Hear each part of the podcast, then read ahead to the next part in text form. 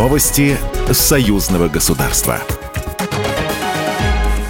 Здравствуйте, в студии Екатерина Шевцова. Фотографии детских рисунков, побывавших на МКС, представлены в музейно-храмовом комплексе Вооруженных сил России. Десятки работ были созданы в рамках многоэтапного конкурса «Славная страница истории российского Отечества». В нем участвовали юные художники из России и Беларуси. Светлана Симашко, координатор-организатор программы союзных международных выставок России и Беларуси.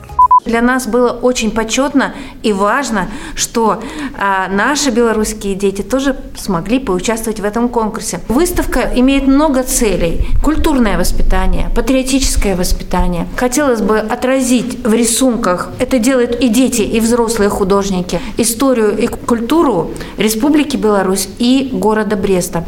В музейно-храмовом комплексе представлены фоторисунков школьников из Бреста. Открытый российский многоэтапный конкурс детского рисунка проходит уже несколько лет. В числе организаторов Центральный военный клинический госпиталь имени Мандрыка, Брестский горосполком, Министерство обороны России, ракетно-космическая корпорация «Энергия», Госкорпорация «Роскосмос» и Центр подготовки космонавтов. В 2022 году выставки стали экспонироваться с картинами творческой интеллигенции Союза художников Беларуси.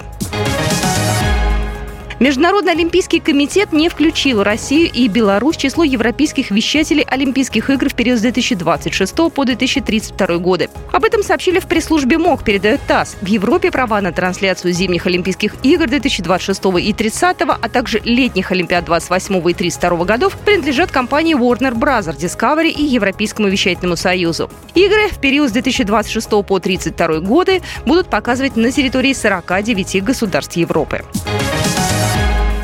Партия белорусских троллейбусов с автономным ходом начнут работу в Рязани. Ключи от новых машин работникам городского троллейбусного депо номер 3 вручил губернатор Рязанской области Павел Малков. Возможность автономного хода до 20 километров позволит продлить маршруты до новых районов города, где нет контактной сети, рассказали в пресс-службе. Новые троллейбусы оборудованы системой климат-контроля, электронными маршрутоуказателями, современными автоматическими звуковыми информаторами для объявления станочных пунктов, камерами видеофиксации и автоматическими счетчиками пассажиров потока.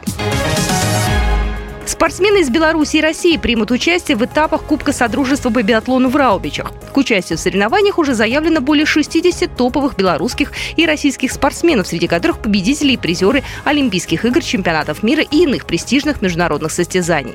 Организаторы сообщают, что в гонке чемпионов 22 января на лыжную трассу выйдут звезды биатлона, которые уже завершили свою карьеру. Программа произведена по заказу телерадиовещательной организации Союзного государства. Новости союзного государства.